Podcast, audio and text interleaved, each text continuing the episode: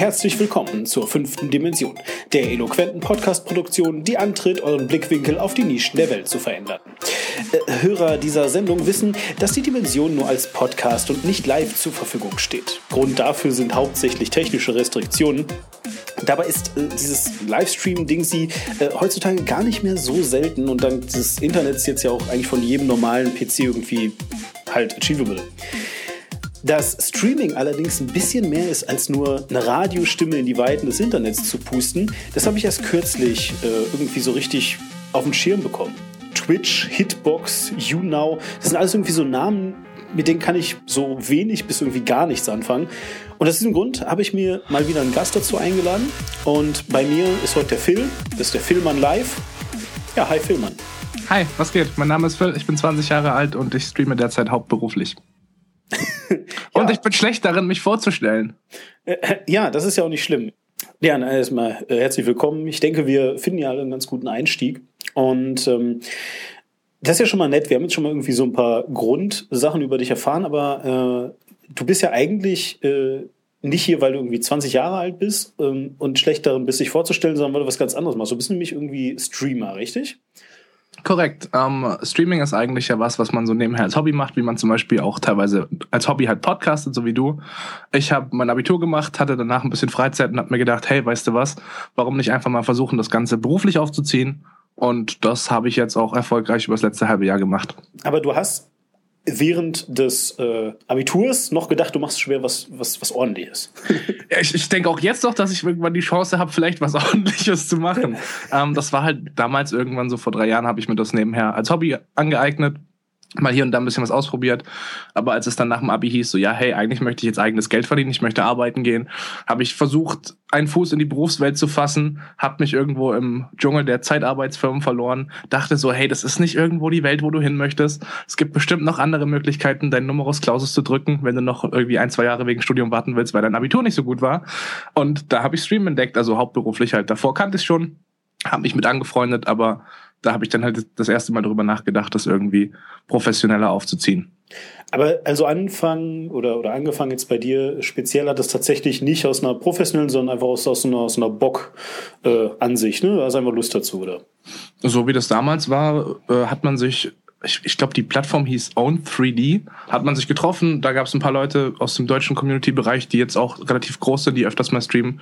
Die hatten damals League of Legends gestreamt. Und da dachte ich mir so, hey, das wäre doch eigentlich mal cool setzt du dich dahin, spielst ein bisschen und kannst halt mit den Leuten, die du sonst irgendwie bei YouTube oder so kennst, zusammenspielen. Und dann können sich das die Leute, die nicht mitspielen, noch angucken. Das war nicht so damals die Motivation. Da habe ich gesagt, okay, auch wenn es eigentlich völlig gar nichts mit dem zu tun hat, was ich auf YouTube mache, ich kam so ein bisschen aus dem Comedy-Bereich, bin dann mehr so Richtung die Vlogger, äh, die Vlogger-Ecke gegangen.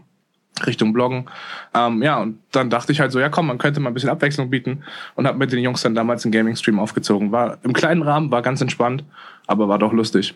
Du bist Gamer, das heißt ja, mit anderen Worten eigentlich, du wohnst also noch zu Hause, ähm, lebst halt im Keller, hast dir da irgendwie Glasfaser runtergelegt. Es ist eine Dachstockwohnung.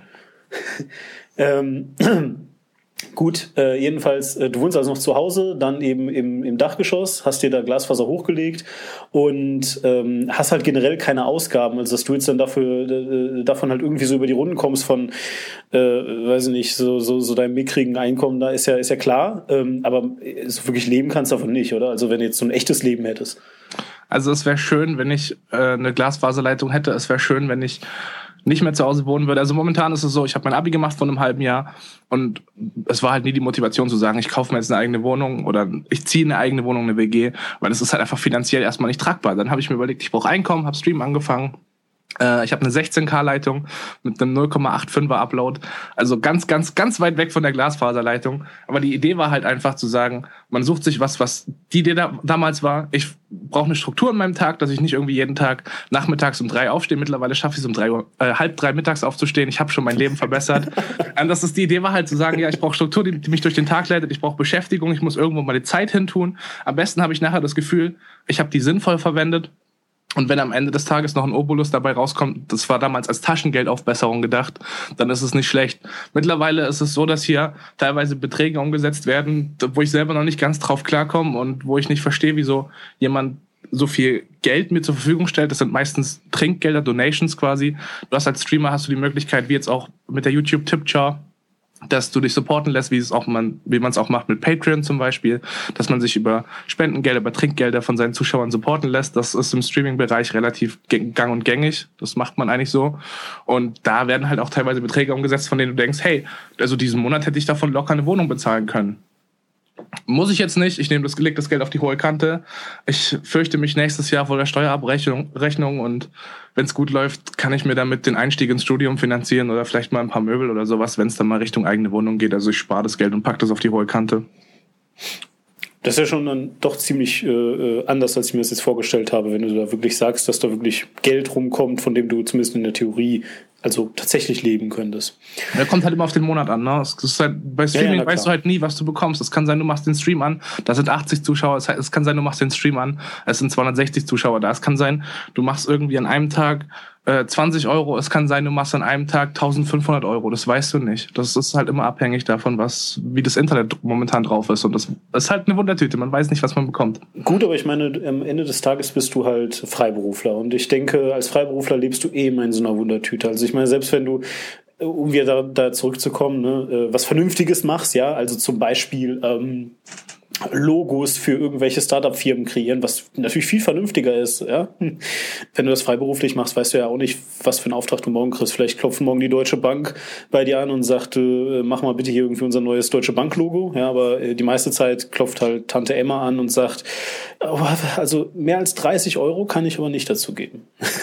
ich, ich würde sagen, Streaming als Beruf äh, ist vernünftig, sobald man eine gewisse Größe erreicht hat. In meiner Größe ist, bin ich noch weit davon weg, irgendwie davon äh, zu sagen, dass das ein sicherer Beruf ist, aber wenn du halt mal guckst, wer, wer so die großen Leute in der deutschen Streaming-Community sind, da denke ich, da können sich einige alleine schon über die Werbeeinnahmen finanzieren und da halt nebenbei noch Trinkgelder rumkommen, sollte das für die möglich sein, sich ein gutes Leben zu finanzieren. Ich bin mir relativ sicher, dass das halt einfach nicht realisierbar ist. Das ist genauso, wenn du sagst, ja, hey, ich habe 200 YouTube-Abonnenten, ich mache das jetzt hauptberuflich, lass mal davon leben. Aber wenn jemand 100.000 Abonnenten hat, dann kann man davon ausgehen, dass bei dem schon vielleicht ein bisschen mehr Geld umgesetzt wird.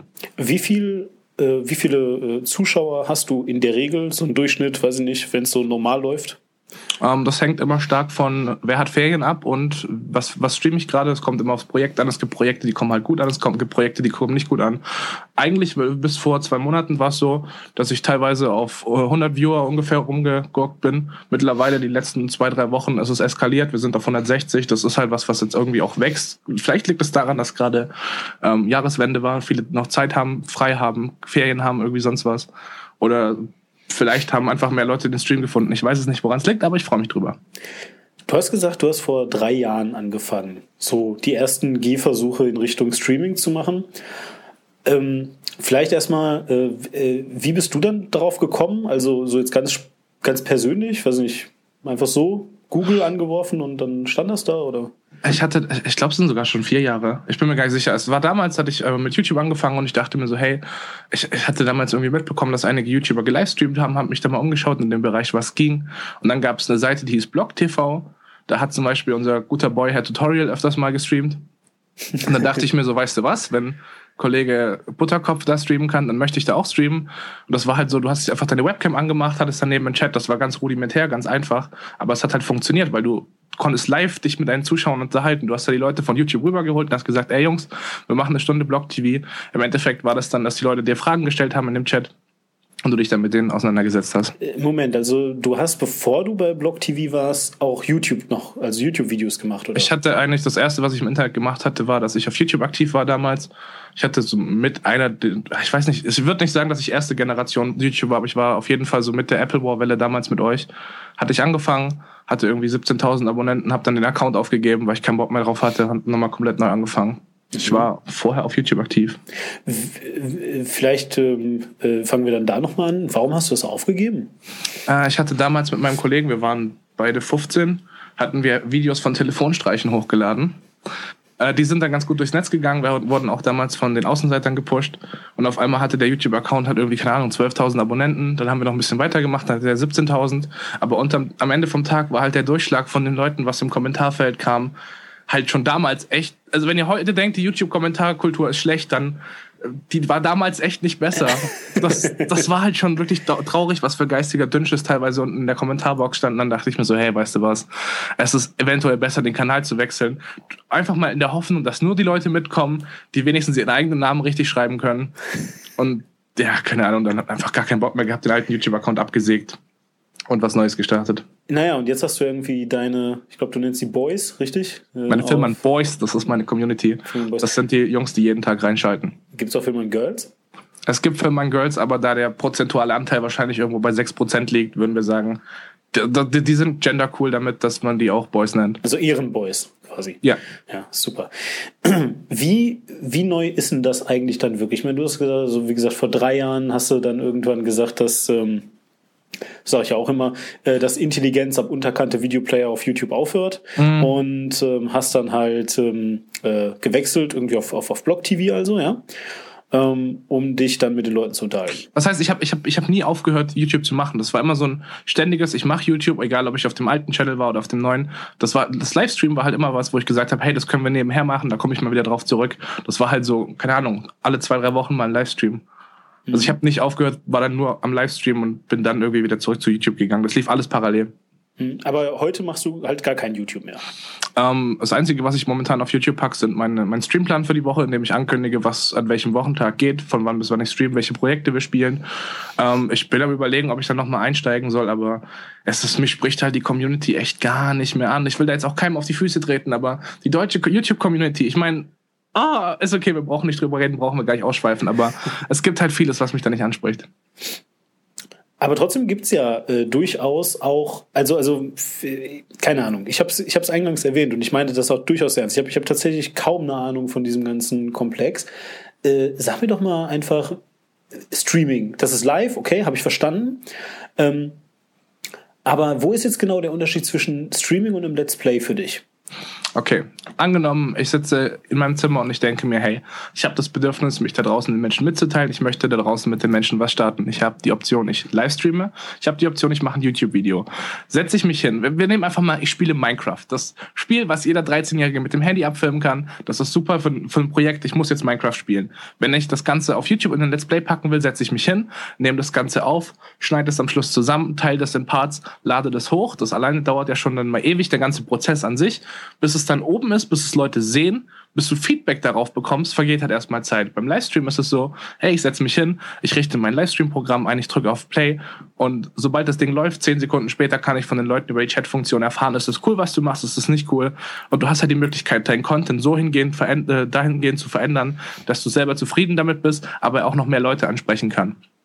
Also es ist hauptsächlich eine Qualitäts, äh, hat es Qualitätssicherungsgründe für dich jetzt? Also für mich, für mich ist vor allem die Interaktion wichtig, dass ich einfach sagen kann, hey, ich setze mich hin, ich, ich kann, es kann eine ganz irgendwie, keine Ahnung, ich habe mich zum Beispiel mit den Boys äh, über das, was gerade hier in Frankreich aktuell passiert ist, unterhalten. So dieses, ich habe die Möglichkeit jetzt, zack, ich höre was im in den Nachrichten, zwei Stunden später setze ich mich hin und kann innerhalb von zehn Sekunden erfahren, was der Rest der Menschheit darüber denkt. Hm das ist was ganz Besonderes, was du halt auf YouTube nicht hast. Wenn du auf YouTube ein Video machen willst, klar kannst du das innerhalb von einem Tag raushauen. Dann machst du das mittags und dann ist es abends oben und dann kannst du gucken, was die Leute drüber schreiben. Aber dieser Prozess, bis du halt mal Feedback erfährst oder es muss ja nicht irgendwie um ein spezielles, aktuelles, politisches, brisantes Thema gehen. Es kann ja auch einfach was ganz Rudimentäres sein, dass du einfach Interaktion hast. Ich finde halt Standpunkt Interaktion, Impulse geben, ist halt bei Livestreaming garantiert, du wirst, du wirst Interaktion mit deinen Leuten haben. Und selbst wenn es kritische Auseinandersetzung ist, wenn die sagen, hey, mir gefällt das Projekt nicht, dass du streamst, dann ist es halt direktes Feedback, was dir auf YouTube teilweise halt fehlt, dadurch, dass der ganze Prozess, ein Video zu machen, halt schon so lange dauert. Es gibt ja auch Leute, wie, äh, weil er gerade irgendwie jetzt erst kürzlich in aller Munde war, Simon Unge zum Beispiel umgespielt und so. Äh, heute nicht mehr, ich glaube, heute ist sein Kanal ja ein anderer, aber jedenfalls ähm, äh, der macht ja so eine, so eine Mischform, ne? Ich glaube, der äh, streamt auf der einen Seite und auf der anderen Seite publisht der es dahinter irgendwie geschnitten auf YouTube. Ist das gang und gäbe? Macht man das immer so oder? Also von den Leuten, die ich bisher mitbekommen habe, die streamen, die machen eigentlich alle nebenher auf jeden Fall YouTube. Bei manchen ist sogar das Steckenpferd YouTube, die streamen einfach nur so ein bisschen nebenher. Ich persönlich habe das noch nicht angefangen. Ich bin am überlegen, ob ich mir da was machen soll. An sich ist es nicht schlecht, weil du halt dadurch, dass du streamst, bist du immer nur am Tag ein paar Stunden verfügbar. Je nachdem, wie viel du streamst, du musst überlegen, jemand kommt auf diese Seite, wie groß ist das Zeitfenster, dass er dich auf dieser Seite erwischt. Wenn ich am Tag drei Stunden stream, ist es halt Von 24 Stunden am Tag bin ich drei Stunden verfügbar. Wenn ich aber ein YouTube-Video hochlade, dann ist das erstmal da. Das bleibt auf YouTube und das kannst du sieben Tage die Woche, 24 Stunden lang abrufen. Da ist halt die Chance, dass da mal jemand irgendwo hängen bleibt, ein bisschen höher. Das ist halt Content, der nicht irgendwie für den Moment lebt, sondern der halt auch ein bisschen Beständigkeit hat. Egal, ob das jetzt irgendwas ist, was in den 6000 Minecraft Let's Plays dann im Endeffekt untergeht, aber dass du halt theoretisch Leuten die Basis bietest, dich zu finden. Das ist halt der Grund, warum viele wahrscheinlich noch nebenher YouTube machen. Du hast gesagt, die Community ist eine andere zwischen YouTube und Streaming irgendwie. Ähm, äh, vielleicht kannst du mal einen groben Überblick geben, wer guckt sowas eigentlich? Also, also wer, wer ist Publikum aus deiner Erfahrung heraus äh, bei Streaming?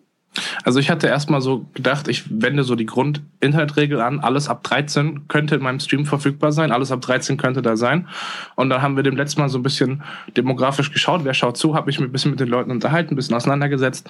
Und ich, ich war halt so super krass überrascht, dass es halt Leute, also ich bin jetzt selber 20 und ich dachte so, ja, die werden wahrscheinlich, die Leute, die zugucken, werden wahrscheinlich 15 sein. Klar sind ein paar Leute dabei, die 15 sind, aber es sind auch viele dabei, die älter sind. Ich habe zum Beispiel mehrere Zuschauer, die über 20 sind. Äh, ein Großteil davon äh, von meinen, also der andere Großteil von meinen Zuschauern steckt momentan noch irgendwie im Abi oder in den letzten Zügen ihrer Ausbildung. Also das sind schon. Also ich habe so das Gefühl, meine Community ist durchschnittlich ein bisschen älter.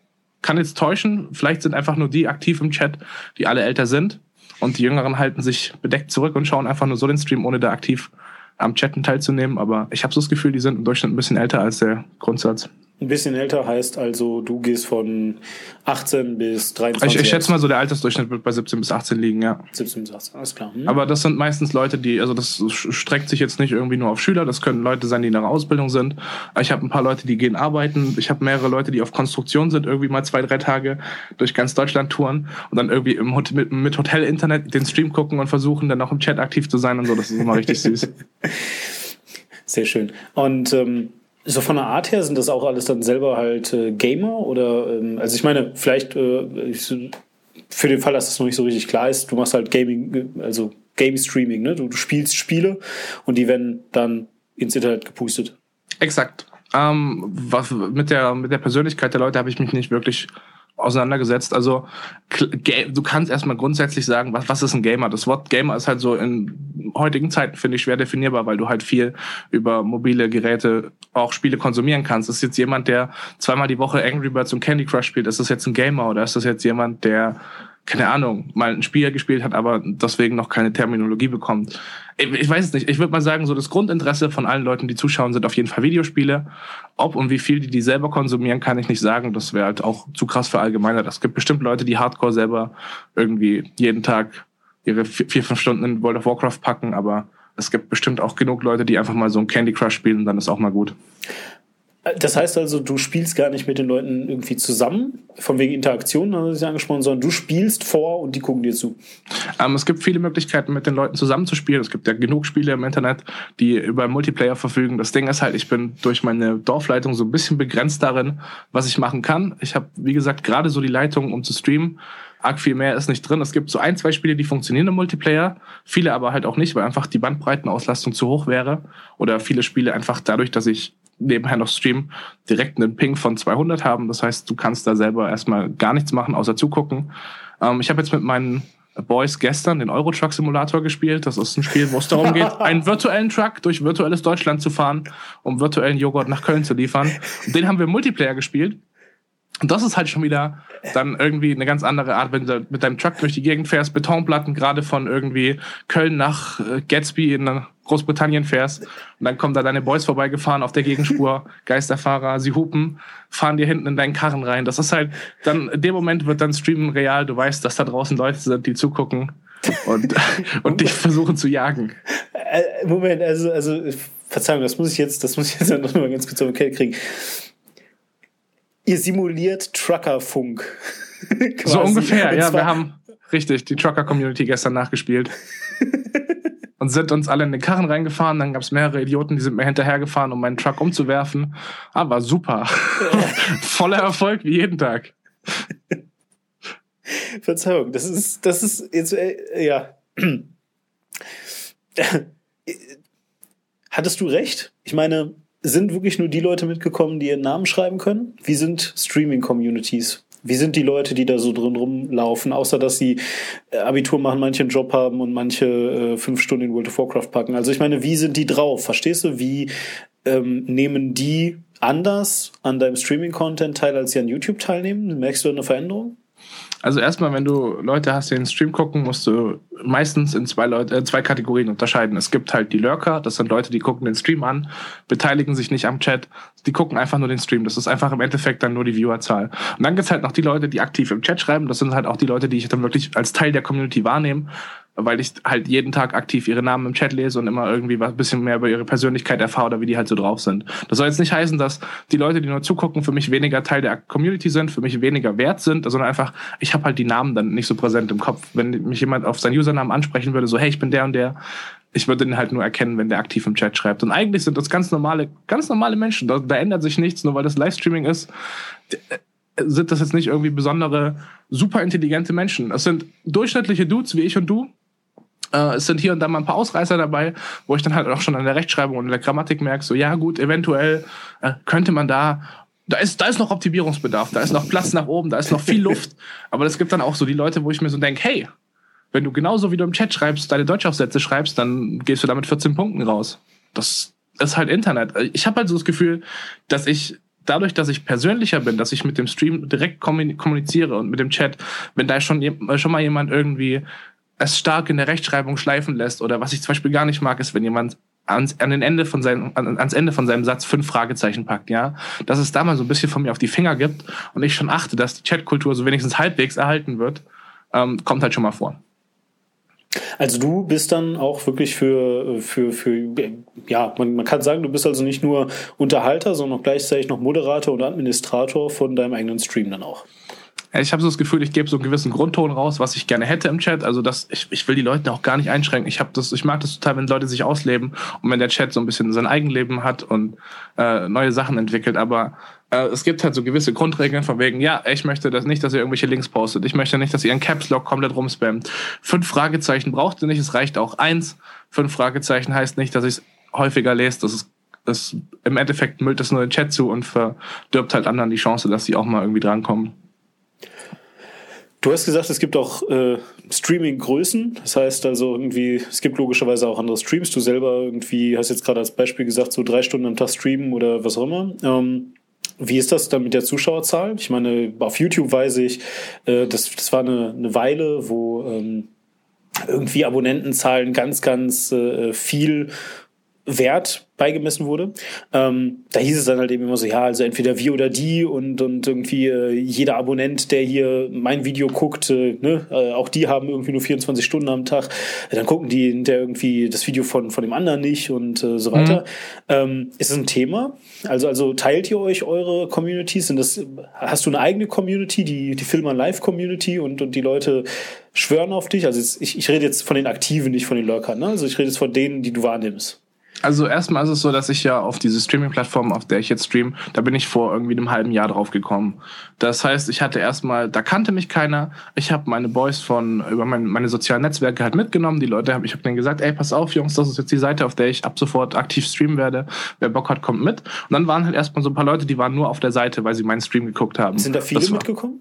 Da waren, ich dachte halt so, die ersten Stream, ja, da werden so 20 Leute mitkommen, ne? Und dann waren halt direkt 100 Leute da und ich dachte mir so, cool, weil ab 100 Leuten hast du halt die Möglichkeit, äh, die Partner-Features zu bekommen. Das heißt, du kannst Werbung schalten, du kriegst eine Qualitäts-Transcription. Äh, das heißt, dass du, wenn du in hoher Qualität streamst, was ich ja nicht tue, aber ist ja egal, dass du theoretisch dann für die Leute, die schlechteres Internet haben, das, die Qualität einfach ein bisschen runterschrauben kannst, um ihre Leitung zu entlasten.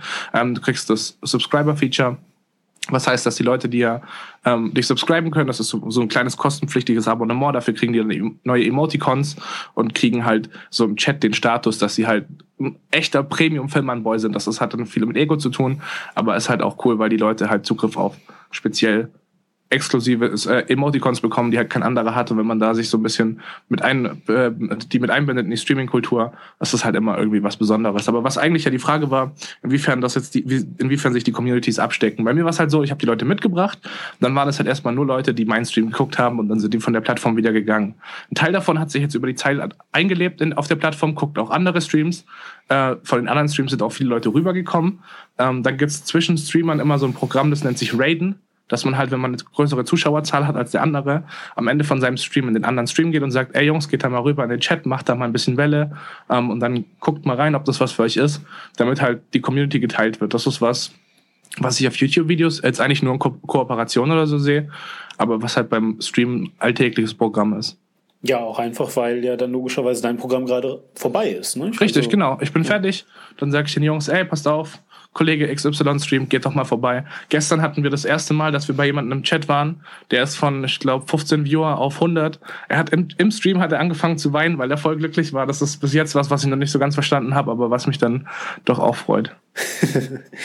ähm, wie groß sind große Communities von großen Streamern? Wie groß, ich weiß nicht, ähm, ob er streamt, aber ich gehe stark davon aus, wie, wie, wie groß ist die Community von Gronk, Sarazar, was auch immer? So die deutschen Größen.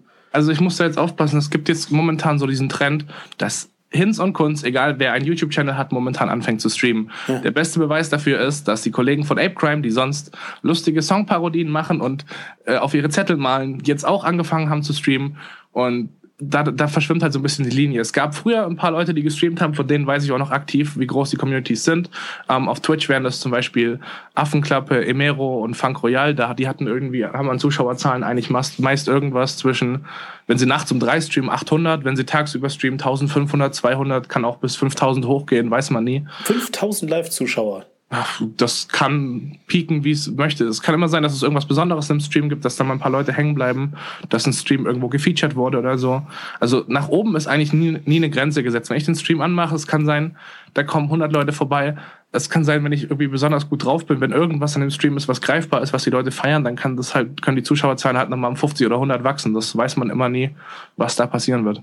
Aber so von der Größe her, ähm, ich weiß jetzt, ein Commander Krieger Stream zum Beispiel mit 1500 Zuschauern so in der Regel. Ah, Commander Krieger ist also, den kenne ich, äh, den, der Name sagt mir halt was äh, aus früheren. Der, der ist also ein Streamer, der Typ. Also er macht YouTube-Content, aber er ist regelmäßig auch auf derselben Plattform wie ich am Stream. Hat da auch noch seinen Padawan Jimpanse, der mich auch öfters mal supportet. Ist ein guter Typ. Der hat mir das, den Einstieg relativ leicht gemacht. Der hat damals, wo wir gerade drüber geredet haben, über das Raiden, hat damals seine Jungs zu mir geschickt und meinte so, hey, guck mal, der ist neu. Check den mal aus, der ist cool. Das ist halt was, was so ein bisschen die Community-Interaktion fördert. Aber so auch von, von Commander Krieger weiß ich, das streamt so bei 1500, ein Jimpanse streamt im Normalfall bei 600, 500 Zuschauern. Das ist schon nicht schlecht, was da umgesetzt wird, weil du musst dir halt überlegen, 600 Aufrufe auf ein YouTube-Video wären jetzt in Zeiten von ungespielt Gronk, ich lade einen Minecraft-Part hoch, der hat 4 Millionen Aufrufe, relativ wenig, ja, im Verhältnis. Aber wenn du halt sagst, das sind jetzt 600 Leute, die in diesem Moment Mhm. Von der ganzen Woche mit jeden Tag 24 Stunden, die in diesem Moment vor dem PC sitzen und diesen Stream gucken. Da sind halt die, die, die Zahlenverhältnisse ganz anders. Ja, na klar. Da sind, da sind 50 Live-Zuschauer, was ganz anderes, als ich habe 50 Views auf ein Video bekommen. Das fühlt sich ganz anders an. Das, das ist viel greifbarer. Dadurch, dass halt auch die Leute direkt im Chat schreiben können, hast du halt wirklich das Gefühl, du weißt in diesem Moment sind 50 Leute da, die gucken, das, gucken sich das an, was du machst. Wir haben ja gerade schon über diese Interaktion halt eben gesprochen, über einen Chat, über Leute, die auf virtuellen Autobahnen, während du virtuellen Käse transportierst, äh, hinten drauf fahren und so. Mhm. Ähm, Gibt es noch andere Interaktionen? Gibt es ein äh, Upvoting in Spielen? Äh, wie sieht das aus? Du, kommst online, hast meinetwegen deinen Sendeplan, eigentlich schon, ne? Und ähm, äh, weiß nicht, hast vielleicht einen Tag, wo dann dein Spiel, was dir vorgenommen hast, nicht funktioniert, irgendwas, keine Ahnung, Server sind down, sonst irgendwas. Ähm, oder äh, gibt es sowas, dass, dass du sagst, hey, ähm, Leute, ich will heute was zocken mit euch. Ähm, sagt mal was. Um, ähm, es kommt immer darauf an, wo du als Streamer hin willst. Es gibt halt, keine Ahnung, größere Streamer, wie zum Beispiel jetzt Chimpanse und Commander Krieger, die haben halt so ihre Schiene, die spielen mal in Call of Duty, im Battlefield, in GTA Online. Und das sind eigentlich so diese Spiele, die sie abfeiern. Ich bin mit meinen Streaming-Projekten immer relativ also ich bin erstmal in erster Linie meistens an den Singleplayer gebunden, was ich ja vorhin schon erzählt habe. Und dann versuche ich da aber auch halt nicht irgendwie in so eine Nische reinzugehen, dass ich sage, ich spiele jetzt nur Rollenspiele oder so, sondern da versuche mal was aufzubrechen, so ein bisschen was aus der Kindheit raushole und so. Und äh, insofern ist es erstmal schwer, da irgendwie äh, teil, die Leute dran teilhaben zu lassen. Was es aber gibt, bei mir auf Hitbox, auf der Plattform, wo ich streame, es gibt eine, Umfra ein Umfrage-Feature im Chat integriert. Und da habe ich es mir dann äh, so überlegt mit der Community, erstmal grundsätzlich lasse ich sie über neue Streaming-Projekte abstimmen und wir machen einmal in der Woche den Mischkonsum Mittwoch. Was heißt, wir setzen uns in den Livestream, ich packe die Abstimmung, zwei, drei Spiele rein und die dürfen sich dann raussuchen, was wir spielen. Die hören zu Abiturienten, Leute, die äh, vielleicht eben weniger äh, zu tun haben am Tag. Du hast gesagt, Leute, die viel zu tun haben, die selbst irgendwie gerade auf Montage oder sonst irgendwas sind und aus irgendwelchen äh, kaputten Hotelleitungen versuchen dir zuzusehen und so. Das klingt alles sehr, sehr divers, sehr, sehr heterogen. Äh, das Einzige, was ich bis jetzt rausgefunden habe, ist, okay, gut, das sind alles Leute, die halt offensichtlich Spiele mögen. Gut, äh, liegt nah, ne, logisch. Gibt es sonst noch was? Gibt es sonst noch was, was die verbindet, außer dass sie Spiele mögen und sie, die, die sich zufällig ansehen möchten? Also sprich, findet auch äh, eine Interaktion, beobachtest du auch eine Interaktion zwischen deinen, deinen, deinen Boys? Also heißt, äh, unterhalten auch die sich oder wollen die alle nur mit dir reden?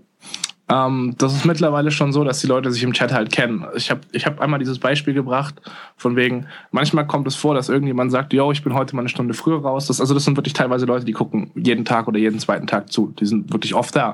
Und dann sind das Leute, die sagen, hey, yo, ich gehe mal heute eine Stunde früher raus, ich muss noch irgendwie Spanisch lernen.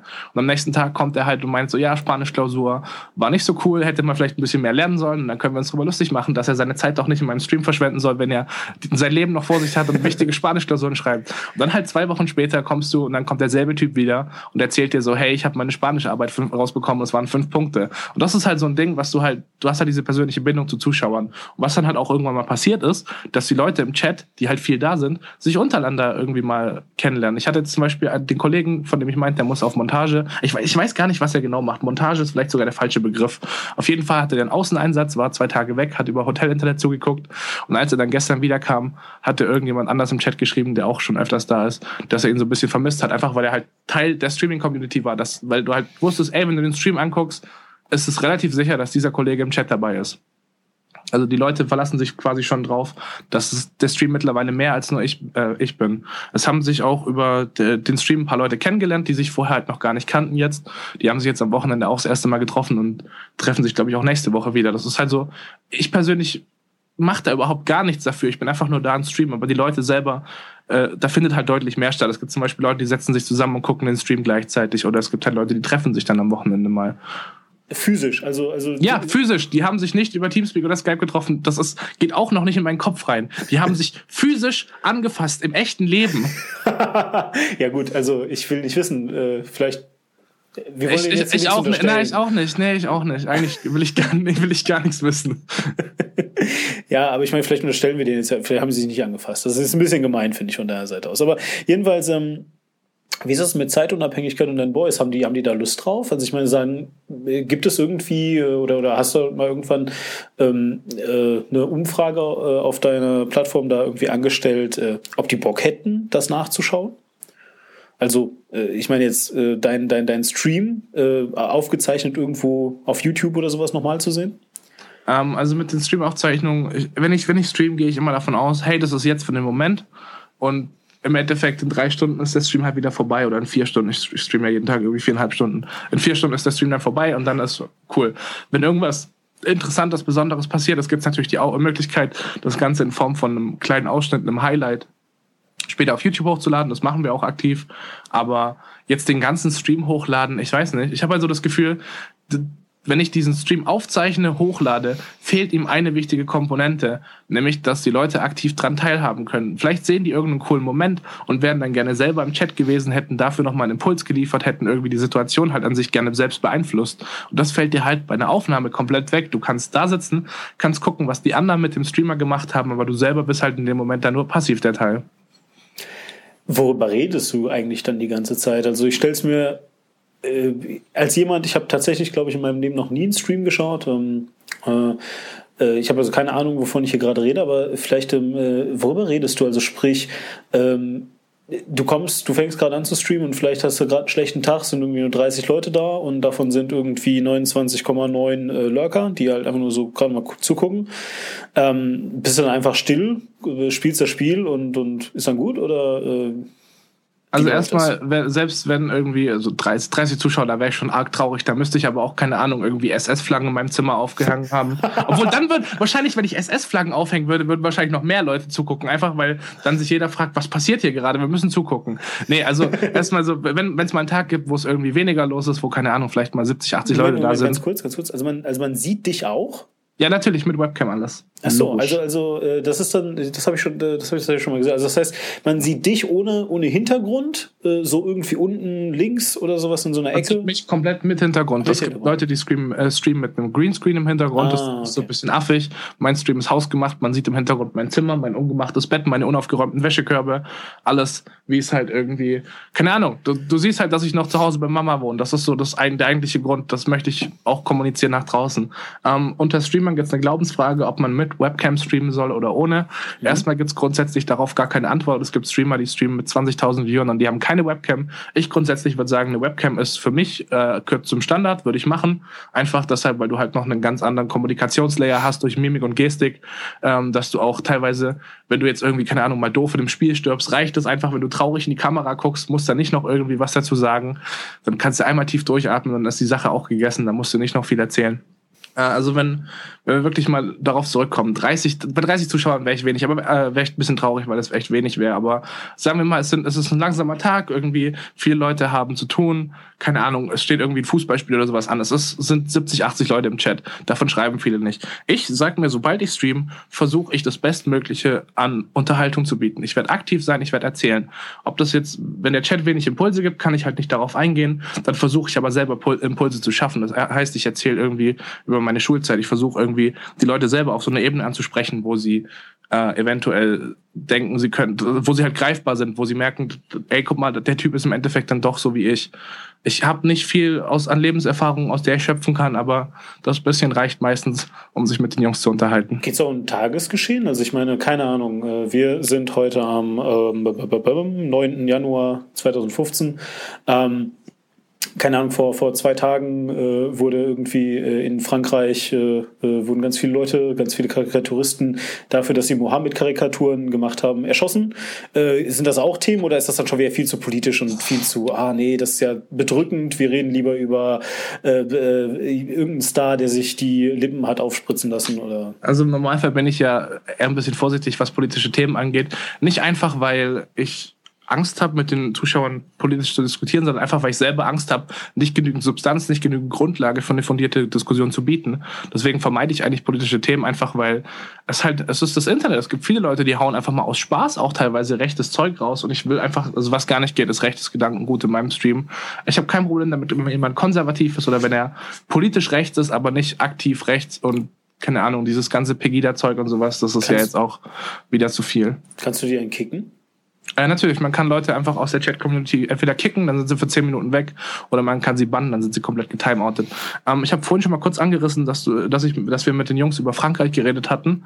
Ähm, als das passiert ist an dem Tag, ich glaube, es war der, ach, wann was ist denn das passiert? Am 7., ne? 7. Hm. Ja, als es am 7. passiert ist, meinte ich nur so, ja, Jungs, wenn, also hab, ich habe das mal kurz ironisch angeschnitten und meinte nur so, ja, Jungs, wenn ihr euch mal Gedanken drüber macht, im Endeffekt war das ein geheimes Attentat der Front National und die wollten nur ein bisschen Stimmung machen im Land.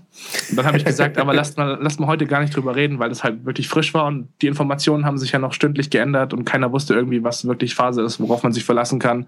dann hieß es, ja, wir haben islamistische Täter und dann wieder doch nicht und dann am Schluss waren es welche und ich wollte halt vermeiden, dass da irgendwie auf Spekulationen versucht wird zu diskutieren. Aber als es dann ein Tag vorbei war und halt schon so ein paar Informationen durchgesickert waren und man mehr wusste, haben wir jetzt gestern auch nochmal drüber geredet, aber halt auch nur wirklich auf einem Level, wo wir sagen können, hey, okay, man kann es mal kurz anschneiden, aber da jetzt irgendwie eine, dick, eine dicke Doktorandenarbeit zu, drüber zu schreiben, das ist halt nicht das. Es geht so auf Smalltalk-Ebene, wie man sich halt, keine Ahnung, mal in eine Bar setzt oder so und ein bisschen labert nichts fundiertes, nichts Wissenschaftliches. Ja, klar. Aber ich meine, trotzdem äh, werden solche Themen also nicht ignoriert. Das heißt, äh, du kannst also ja im wahrsten Sinne des Wortes mit deinen, mit deinen Leuten wirklich da über, über fast alles reden irgendwie und äh, wenn es die nicht interessiert, nimmst du halt das nächste Thema dann. Richtig, ich entscheide im Endeffekt, ob ich Bock habe, über irgendwas zu reden. Wenn mich irgendwas in der Weltgeschichte stört, könnte ich, könnte ich mich darüber beklagen. Ich könnte mich bei den Boys auskotzen, die könnten sich dann mit auskotzen oder die könnten mir sagen, hey, irgendwie, was, was denkst du eigentlich, das ist falsch? Pegida ist doch voll cool und dann könnten wir nochmal auf der Ebene diskutieren. Aber wenn ich auf irgendwas keinen Bock habe, wenn irgendwas, wenn ich auch selber merke, irgendein Thema kommt nicht gut an, dann kann man ja einfach auch mal schnell das Thema wechseln. Das ist ja kein Problem. Man ist ja dynamisch. Man muss nicht irgendwie sagen, ich ziehe das jetzt für eine Stunde durch. Wenn ich jetzt sage, ich mache ein YouTube-Video, ich mache eine Stunde Minecraft-Aufnahme und ich setze mir zum Thema, ich rede heute über den Tod meines Kaninchens. Wenn ich nach im Livestream nach fünf Minuten merke, dass alle traurig sind, weil mein Kaninchen süß war, dann wechsle ich halt das Thema. Das ist was auf, dir, auf YouTube fällt dir das halt weg. Nach einer Stunde merkst du so, oh, oh, ich habe Kinder traumatisiert. Ja, äh, war süß, dein Kaninchen? Ja. Alles klar. Abgesehen davon, dass du also irgendwie dann jemand sein solltest, der hm, ja, ein bisschen reden kann, ein bisschen den Alleinunterhalter mimen kann, ähm, ich beschließe jetzt, weil ich ja auch irgendwie äh, äh, mal in die YouTube, äh, in den YouTube-Trank gefallen bin und deswegen natürlich bestimmt ein super Streamer wäre. Ähm, gleich einen Stream aufzumachen. Ich werde Baldur's Gate 2 streamen, ist bestimmt super spannend. Ist nämlich ganz viel Text zu lesen. Ähm, jedenfalls, und äh, das mache ich dann. Und ähm, abgesehen also davon, dass ich ein bisschen reden können sollte, was sind Persönlichkeitsmerkmale, was, was sind Dinge, die ich als, als Mensch mitbringen muss, damit Stream einen Erfolg haben kann. Äh, ist es wirklich, also fang vielleicht wirklich ganz unten an, muss ich äh, älter sein als 13? Geht das auch als 13-Jähriger? Ähm, es gibt auf äh, größeren Streaming-Plattformen oft Streamer, die sind irgendwie 16 oder 17. Da, da ist der Durchschlag von den Leuten, die wirklich Erfolg haben, die wirklich groß sind, sehr klein. Aber es gibt hier und da mal wieder Ausreißer, bei denen auch viele Leute zugucken. Im Endeffekt schadet es nie, ein bisschen älter zu sein, einfach wenn man dann im Leben mehr mitgenommen hat, über mehr reden kann. Man hat einen viel besseren Sinn für sozial für Soziales. Also du weißt, wie du Leute ansprichst, du weißt, mit was du über Leuten reden kannst, wie man eine Konversation führt, wie man eine Konversation einleitet, wie man eventuell sein Gegenüber dazu bringt, auch in diese Konversation mit einzusteigen. Das sind halt viele Lebenserfahrungen, die dir einfach mit 16 oder so fehlen.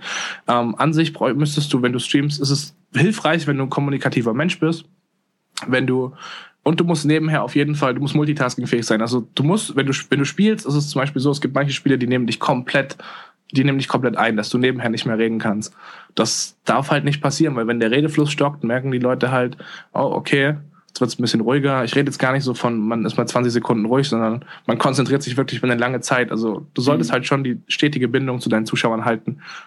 Was sind solche Spiele? Also sind das irgendwie bestimmte Genres, meinetwegen Shooter oder sowas? Oder? Also ich habe dem letzt äh, Dark Souls 2 gespielt gehabt als Streaming-Projekt. Das war ein Projekt, das kam nicht so gut an, da hatten wenig viele äh, Leute Bock drauf. Deswegen denke ich auch mit Baldur's Gate würdest du dich wahrscheinlich als erstes Stream-Projekt auch mal in den Fuß schießen. Einfach weil das Spiel halt sehr Nische ist und da dieses, ich setze mich hin, gucke den Stream an, wie erklärt sich das Spiel jemanden, der das Spiel nicht gespielt hat. Das ist halt bei Dark Souls überhaupt gar nicht gegeben, dass viele Leute erstmal gar nicht wissen, okay, was passiert hier und gar nicht verstehen, wieso man dieses Spiel eigentlich so feiert, wie ich es dann auch wirklich letztlich gefeiert habe. Aber ich weiß nicht es ist, es ist schwer da reinzukommen. Und ach, ich weiß nicht. Nee, gut, brauche ich nicht weiter ausführen. Das ist, glaube ich, schon alles gesagt. Du sagst, du hast, ähm, äh, also, also, okay, gut. So, ein bisschen Lebenserfahrung ist, ist eine gute Sache. Was noch? Was brauche ich außerdem? Ähm, Multitasking-Fähigkeit, Lebenserfahrung. Und du musst halt offen sein. Also es kann sein, es gibt Tage, ähm, da läuft es einfach nicht äh, keine Ahnung, es kann sein, du hast einen schlechten Tag, es kann sein, es kommen Leute mit schlechter Stimmung in den Chat und die sind einfach nur darauf aus, dich anzukacken oder so. Das, da musst du einfach drüber stehen, du brauchst eine dicke Haut äh, und du musst einfach auch ein bisschen von dir selbst überzeugt sein. Wenn du da hinkommst, ähm, in dem Wissen so, ja, hm, keine Ahnung, wir gucken mal, ob das den Leuten gefällt und da kommen dann direkt drei Leute mit einem schlechten Tag hin und sagen, ey, das ist scheiße, hör mal auf, mach mal irgendwas Konstruktives mit deinem Leben, dann hast du natürlich auch keine Lust mehr. Aber wenn du von dir selber überzeugt bist und weißt so, hey, äh, egal was ich mache, im Endeffekt sitzen da draußen drei, vier Leute, die haben da Bock drauf, die freuen sich jeden Tag. Ähm, das hilft denen teilweise auch. Ich krieg, auch wenn es jetzt wieder super emotional ist und eigentlich ein Thema, was ich gar nicht anspreche, ich krieg oft Nachrichten von Leuten, die irgendwie, keine Ahnung, äh, Zuflucht suchen im Internet, die die Zeit im Internet nutzen, um halt von ihrem eigenen Leben abzuschalten. Solchen Leuten bietest du halt dann die Plattform, äh, sich irgendwie einen Freundeskreis zu erschließen, auch wenn es nur übers Internet ist, halt irgendwie so eine, so eine Community, in die man drei, vier Stunden am Tag rein kann, wo man dann halt mal alles, was sonst im Internet, ne, äh, Quatsch, was sonst in seinem Leben passiert, einfach mal ausblenden kann. Und die Leute kannst du dann halt in so einem Chat vereinen, das ist relativ cool.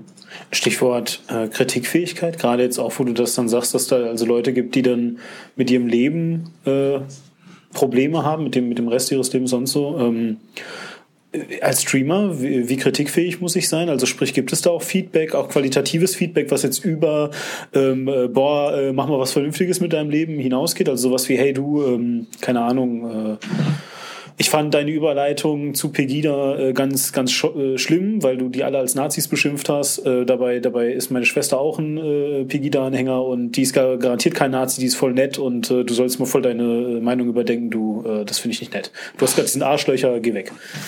Ja, also ich denke, Kritikfähigkeit ist wichtig. Ähm, du musst halt immer überlegen, ist es begründete Kritik? Ist es jetzt was, wo du, wenn, wenn zum Beispiel jemand sagt zu mir, ich bin politisch unkorrekt. Ich, wir haben das Thema Political Correctness oft genug im Stream, weil ich mich sehr gerne über Autisten lustig mache. Ich finde, Autismus als Krankheitsbild ist jetzt nichts, was besonders lustig ist, aber Leuten vorzuwerfen, sie hätten Autismus, da ihnen die Empathie fehlt, sich irgendwie in andere Leute einzufühlen, ist halt schon irgendwo, hat irgendwie für mich Unterhaltungswert. Das ist genauso wie wenn du zu jemandem sagst, ey, du bist doch behindert, was mittlerweile total gängig im Sprachgebrauch auch ist. Ich finde, Political Correctness ist, wenn sie halt so überstrapaziert ist, für mich nicht wichtig. Deswegen habe ich es halt öfters mal, dass ich Leu mit Leuten ein bisschen grober umgehe und im Normalfall wissen das die Leute auch.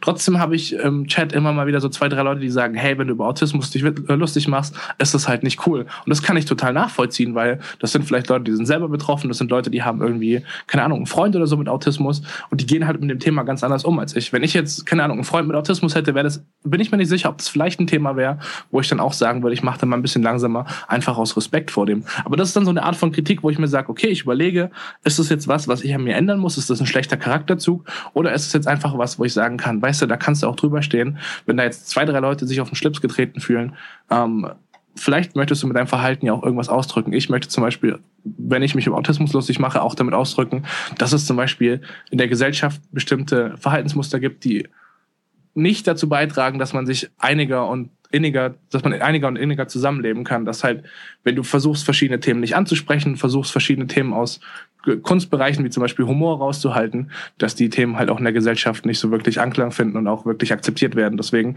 über, sich über Behinderung lustig machen, sich über Klischees lustig machen, finde ich, gehört dazu. Und das ist halt ein Punkt, wo ich sage, wenn du Kritik kriegst, musst du überlegen, reflektierst du ob das sinnvoll ist, was an dir zu ändern oder ob du einfach meinst, dass im Endeffekt das Endprodukt passt. Wo ist der Unterschied für dich zwischen Leuten, die äh, sich über Behinderungen lustig machen, ist ja durchaus ein ernstes Thema, über Autismus lustig machen und Nazis? Also ich meine, warum unterscheidest du? Warum erlaubst du das eine und äh, das andere, was ja auch einfach nur eine sehr extreme Art ist, mit Randgruppen umzugehen, meistens mit religiösen oder mit, mit äh, äh, ethnischen, äh, das verbietest du?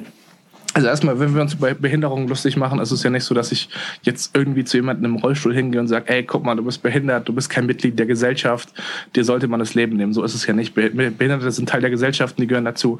Wir, machen uns meistens eher so über das Krankheitsbild lustig. Genauso wie man sich, wie sich viele Leute darüber lustig machen, zum Beispiel, ey, guck mal, du bist voll schwul, du siehst voll schwul aus, wie sie halt versuchen, so einen äh, femininen, so einen femininen, femininen Stereotypen zu bedienen. Bei mir persönlich ist die Entscheidung zu sagen, ich habe keinen Bock auf Nazis, einfach deshalb, weil ich mit meinem Stream mich auf einer internationalen Plattform be äh, bewege. Da sind noch andere Leute als Deutsche auf, dem, auf der Plattform, auf der ich mich bewege, sind zum Beispiel viele Polen. Auf Deutsch. Ich streame auf Deutsch, auf der Plattform, auf der ich mich bewege, sind aber zum Beispiel viele Polen. Und ich versuche halt nach außen hin, auch wenn mich Nationalstolz und sowas eigentlich überhaupt gar nicht interessiert, ich bin kein patriotischer Mensch, nach außen hin trotzdem mein Land so gut zu präsentieren, wie es halt geht. Ich muss jetzt nicht unbedingt Negativwerbung machen für mein Land. Und wenn halt irgendjemand mal zu, zufällig auf meinen Stream klickt und dann irgendwelche rechte Scheiße im Chat sieht, dann habe ich einfach so die Befürchtung, dass da halt keine Ahnung, ich will mich halt, ich will ne? mich halt nicht, ich will mich halt nicht falsch repräsentieren. Ja. Rechts ist direkt was, wo ich sagen kann, nee, ist nicht. Lassen wir raus und alles, was in die Richtung geht, äh, fällt auch aus meinem Chat raus, wird rausgesiebt. Hm. Verstehe. Du hast gesagt, unter deinen Boys sind ein paar Girls, äh, die dann auch Boys sind, weil sie so wenige sind. Wie ist das sonst so äh, in der gesamten Branche, in der Streamerbranche? Ich meine, gibt es Streamerinnen? Gibt es um, ähm, Frauen, die das machen? Die Gaming-Branche und die Gaming-Kultur ist ja eine, die jetzt irgendwie sich über die letzten Jahre durch Internet viel entwickelt hat. Da sind, werden viele junge Menschen aufgefasst, äh, aufgesammelt und einfach mitgenommen, die vom Leben und wie man sich verhält relativ wenig Erfahrung haben. Das sind oft irgendwie Jungs im Alter von 13, 14 Jahren, die mitgenommen werden. Deswegen ist das, der Umgang mit Frauen in der Branche ziemlich schlimm ähm, oft halt stereotypisch vorbelastet. Die Leute wissen halt nicht, wie man sich, wie man sich halt nicht behindert gegenüber Frauen verhält. Es ist, es ist so traurig, dass Frauen aufgrund ihres Geschlechts in der Branche einfach kaum Fuß fassen. Es gibt einige weibliche Streamerinnen, aber die bekommen halt sehr viel Hate ab. Einfach deshalb, weil viele Leute nicht wissen, wie sie damit umgehen sollen, dass es auch Leute gibt, des anderen Geschlechts auf ihrer Lieblingsplattform gibt. Sie bekommen Hate ab. Also ich hatte jetzt tatsächlich ein bisschen damit gerechnet, dass du sowas sagst wie, ja, es gibt ein paar Frauen, die haben natürlich alle 60.000 Viewer, weil, äh, äh, weiß nicht, weil sie halt eben Frauen sind und weil Gamer sonst keine Frauen sehen. Es gibt, es gibt genug weibliche Streamer, die wirklich viel Zuschauer bekommen. Aber das Problem ist halt, dass die Hälfte der Zuschauer nur da ist, um sie zu haten. Im Endeffekt gibt es dann auch so ein paar Streamerinnen, die das ironisch ausnutzen und die da drüber stehen und genau durch die Hater auch ihre, ihre ganze Kohle machen. Aber es ist halt an sich wird das weibliche Geschlecht in der Gaming-Branche generell schlechter behandelt. Ähm, ich sage jetzt nicht, dass das keine Möglichkeit gibt, da Fuß zu fassen oder so. Es gibt auch genug Frauen in der Gaming-Branche, die akzeptiert sind. Ähm, wenn man jetzt zum Beispiel mal in den League of Legends-Bereich guckt, was es da an weiblichen Moderatoren oder so gibt, die sind auf jeden Fall drin, die werden akzeptiert. Aber wenn wir uns jetzt mal den Streaming-Bereich anschauen, ähm, dort Fuß zu fassen als Frau ist erstmal schwer. Ähm, es, das Geschlecht alleine macht dich aber schon besonders. Du hast schon mal ein Herausstellungsmerkmal. Aber es gibt halt viele Leute, die nicht wirklich wissen, damit, um, äh, mit, äh, damit umzugehen, dass das halt ein Teil des anderen Geschlechts ist. Ich bin kritikfähig, ich äh, kann ein bisschen reden, ich äh, habe auch vielleicht so ein kleines Auge aufs Tagesgeschehen und auch so ein bisschen ein Auge darauf, was jetzt gut ankommt und was nicht. Und ich bin äh, keine Frau, deswegen habe ich mich Hater nicht zu erwehren. Ähm, was brauche ich denn an Technik? Wenn ich YouTube-Videos mache, brauche ich eine iPhone-Kamera. Die ist mittlerweile hochauflösend genug und dann kann ich da sonst was machen. Wie sieht's bei äh, Streaming aus? Also Streaming kannst du ganz rudimentär anfangen mit, ich habe einen Computer, ich habe Internet, das reicht. Es gibt auf YouTube ja auch Videos, zum Beispiel von Walkthroughs, wo Leute einfach durch ein Spiel durchlaufen, ohne Kommentar, ohne gar nichts. Und das hat auch irgendwo einen Markt. Im Endeffekt Streamen finde ich für mich, ist was Persönliches. Ich versuche mich als Person in den Stream zu integrieren. Im Endeffekt, wenn ich sowieso viele Spiele über viele Genres drüber spiele, ähm, dann möchte ich ja auch, dass die Leute den Anhaltspunkt haben, dass sie wegen mir, dass sie wegen meiner Persönlichkeit in den Stream kommen, weil ich halt mit einem, ich, ich dadurch, dass ich halt durch die Genres springe, kann ich halt nicht irgendwie Leute binden, die zum Beispiel nur Bock auf RPGs haben. Und das ist halt, da wäre ich halt ein bisschen vorsichtig, wenn, kannst du gerade nochmal den Punkt deiner Frage formulieren? Natürlich. Ähm, es geht um die technischen Gegebenheiten. Genau, also, technische Gegebenheiten. Genau. Also du kannst anfangen mit, ich habe Internet, ich habe einen Computer. Dann brauchst du natürlich noch ein Streaming-Programm. Da gibt es zwei Stück, OBS und äh, XSplit. Das eine kostet, das andere ist kostenlos. Dann, Welches kostet? Äh, OBS ist kostenlos? OBS ist kostenlos, genau. Ähm, also das reicht schon mal. Dann kommt es natürlich drauf an, was hast du für ein Internet. Wenn du mit einer 16K-Leitung kannst du meistens schon streamen. Das ist so unterste Kante, alles nach oben kommt natürlich immer auf den Upload an. Der ist nie irgendwie mit dem Download zusammengehörig. Das ist ja meistens unterschiedlich nach Vertrag. Aber ab, theoretisch die Faustregel gilt, ab 16K kannst du streamen. Dann wäre ein Headset nicht schlecht, wenn du Glück hast, ein Großmembraner mit einem Mischpult ähm, und dann noch eine Webcam. Kann, muss, kann, aber muss nicht.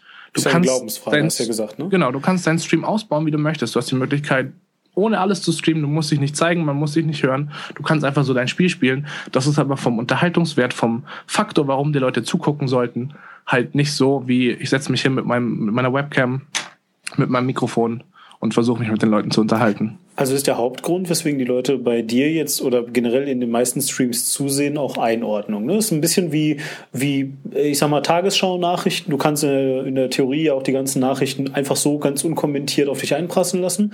Aber was du eigentlich suchst, ist ja, dass jemand dir das einordnet. So. Und so ist es dann also auch in dem Spiel. Also mit anderen, du kannst natürlich GTA äh, den Typen mal zugucken, wie er irgendwie äh, Leute abknallt und, und Gangkriege irgendwie macht. Aber viel lustiger ist es natürlich, wenn der Typ dazu kommentiert. Richtig. Und mhm. das ist halt auch das, was ich mir, was ich, wo ich halt hin möchte mit meinem Stream, dass ich im Endeffekt irgendwas spielen kann, was entspannt für die Leute ist, aber das Spiel im Haupt eigentlichen Fall nicht der Grund ist, warum die Leute kommen. Es ist vielleicht die Motivation zu sagen, hey, heute spielt ihr ein Spiel, worauf ich voll Bock hab, da gehe ich mal vorbei und gucke mir das an. Aber wenn es halt ein Spiel ist, was mich nicht interessiert, dass ich trotzdem vielleicht mal reinschaue, wenigstens für ein paar Minuten, einfach weil mich der Charakter, die Persönlichkeit hinter dem Stream interessiert. Was ist das ideale Streaming-Spiel? Jetzt also so einfach, weißt du, was, was bringt das für Gegebenheiten mit sich? Das ideale Spiel existiert nicht. Es gibt viele Ansätze daran. Man kann zum Beispiel sagen, ein cooles Spiel ist immer ein Spiel, in dem du von vornherein nicht weißt, was passiert. Deswegen sind zum Beispiel so die meistgeschauten Spiele Counter-Strike, League of Legends, Hearthstone, weil es Spiele sind, die Multiplayer haben, wo, der, wo andere Spieler innerhalb des Spiels Einfluss darauf haben, was dem Streamer passiert. Das wäre zum Beispiel, das wäre zum Beispiel ein ein Herausstellungsmerkmal. Ein anderes Herausstellungsmerkmal, wenn du dich zum Beispiel auf Singleplayer-Spiele beschränkst, wäre für mich äh, Open-World-Spiele sind cool, wo du die Leute entscheiden lassen kannst, was du machst. Grundsätzlich Spiele, die Entscheidungen bieten, äh, die dann der Chat treffen kann, die Leute, die zugucken, sind immer ein guter Faktor, wenn es darum geht, ein Projekt auszuwählen, was du gerne streamen möchtest. Ich habe das alles. Ich habe ein gutes Spiel. Ich bin der geborene Streamer und außerdem äh, immer noch keine Frau. Äh, wie geht's weiter? Ich meine, äh, ich kann jetzt einfach die Kiste anmachen, aber äh, sagen wir mal wirklich, ich möchte dir ein bisschen nacheifern. Ich möchte auch, so wie du, irgendwann mal professioneller Streamer werden und ähm, würde mir halt gerne auch mal ein bisschen Gedanken, so ein bisschen Metagedanken zu meinem Produkt machen, äh, also der Sendung. Was habe ich zu beachten? Wie sieht's aus mit einem Streamingplan? Gibt es eine Sendungsplanung in deinem Fall? Äh, Tonredaktion, sonst irgendwas? Irgendwelche, weiß nicht, klopft dir manchmal ein Kumpel auf die Schulter und sagt, äh, äh stell dich mal ein bisschen lauter? Oder machst das, machst das auch alles du? Also grundsätzlich es ist genau wie auf YouTube. Du hast die komplette Freiheit, dich auszuleben. Natürlich gibt es Sachen, die funktionieren. Natürlich gibt es Sachen, von denen ich selbst überzeugt bin. Natürlich gibt es Sachen, wo du versuchst, deinem Konsumenten irgendwie entgegenzukommen. Ich habe mir überlegt, ich möchte so ein bisschen wie Fernsehsendungen funktionieren, dass die Leute halt wissen, hey, wenn sie sich vor den Fernseher setzen, in dem Fall jetzt den Livestream, sie wissen, dann und dann läuft dieses Programm und dann können sie reinschalten, wenn sie Bock haben und sie lassen es halt bleiben. Dass halt in den Köpfen der Leute verankert ist, hey, heute ist das und das, heute steht das an, deswegen mache ich zum Beispiel einen Streamplan. Du könntest natürlich als Streamer einfach sagen, hey, ich streame dann, wenn ich Bock habe. Ich streame, keine Ahnung, mal drei Stunden, mal eine Stunde, mal 20 Minuten, je nachdem, wie es läuft. Aber dann hast du halt nicht diesen ökonomischen Gedanken, dass du versuchst, den Leuten das so einfach wie möglich zu machen, deinen Stream zu konsumieren. Das ist spannend. Inwiefern, inwiefern siehst du, siehst du Streaming als Konkurrenz zum Fernsehen? Ähm, ich kenne das oft so, dass Menschen, auch wenn sie selbst aktiv Computerspiele spielen, Fernseher äh, im Hintergrund irgendwo laufen haben. Ne? Ähm, äh, einfach so, weil sie das Hintergrundrauschen brauchen. Ist das bei äh, Streaming ähnlich? Also ist Streaming auch eher so der, der, der First Screen und sie haben dann den Fernseher als Second Screen irgendwo im Hintergrund? Oder ist äh, schon so, dass die sich da voll drauf konzentrieren? Oder ist es genau umgekehrt, dass sie deinen Stream anhaben, äh, weil, äh, weiß ich nicht, ihnen Bauer sucht Frau gerade nicht genug Anreiz bietet, aber äh, dein Stream ist auch nicht spannend genug. Okay, ich glaube, bei der Frage kann man differenzieren. Erstens, inwiefern steht Streaming in einem Verhältnis zu Fernsehen und inwiefern wird Streaming konsumiert. Wir haben ja vorhin schon drüber geredet, es gibt halt die Leute, die aktiv an dem Chat teilnehmen. Da kannst du dann davon ausgehen, dass die Leute das auf dem First Screen haben und sich halt mit dem Stream beschäftigen. Da gibt es auch die Leute, die lurken. Das sind wahrscheinlich Leute, die den Stream einfach im Hintergrund anhaben. Ob die dann nebenher was spielen, auf ihrem Computer, auf ihrer Konsole, das Zimmer aufräumen, das weiß man ja nicht. Das, das wird irgendwie konsumiert. Ich zum Beispiel habe meistens irgendwie immer einen Stream oder einen Podcast oder sowas nebenher laufen oder ein YouTube-Video und räume dann mein Zimmer auf oder spiele selber irgendwas. Ähm, und wie Fernsehen und Streaming zusammensteht, kann ich dir ehrlich gesagt nicht sagen. Ich habe keine Ahnung was mit Fernsehen die nächsten Jahre passiert. Alle Leute sind ja überzeugt, sie, das Fernsehen wird aussterben, zumindest auf YouTube sind davon alle überzeugt ja. und sie sagen, ja, wir sind das, wir sind das überlegene Medium und wir werden siegen. Und da sind dann die ganzen 13-jährigen Kinder und die sagen, hey, ganz stolz, ich gucke keinen Fernsehen mehr, außer wenn Deutschland sucht den Superstar läuft, dann, dann muss ich gucken, ja. Aber ansonsten gucke ich nur YouTube, ich verspreche das euch. Ich weiß nicht, das ist es ist schwer, da eine, äh, eine Zukunftsprognose zu stellen. Ich glaube halt, dass Streaming innerhalb der nächsten paar Jahre jetzt wächst. Man sieht jetzt auch schon, dass es dieses Jahr einen Streaming-Boom geben wird. Wenn man jetzt mal schaut, wie viele YouTuber einfach schon angefangen haben, selber nebenher zu streamen und das werden dieses Jahr einfach noch mehr da kann ich euch versprechen, dass Streaming auch noch im Jahr 2015 Zuwachs erhält.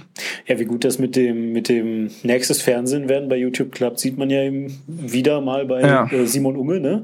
der einfach nur einmal kurz sagt, so ja, hier, ich trete mal aus Mediakraft aus und äh, zack, hasse äh, natürlich alle Sender in äh, äh Deutsch, äh, im, im, deutschsprachigen Raum, die halt eben äh, das liebend gerne aufgreifen und äh, zack, bumm, ist die Mediakraft-Seite down. Ne? Hm. Spannend, wie mächtig äh, offensichtlich ähm, YouTube ja schon ist.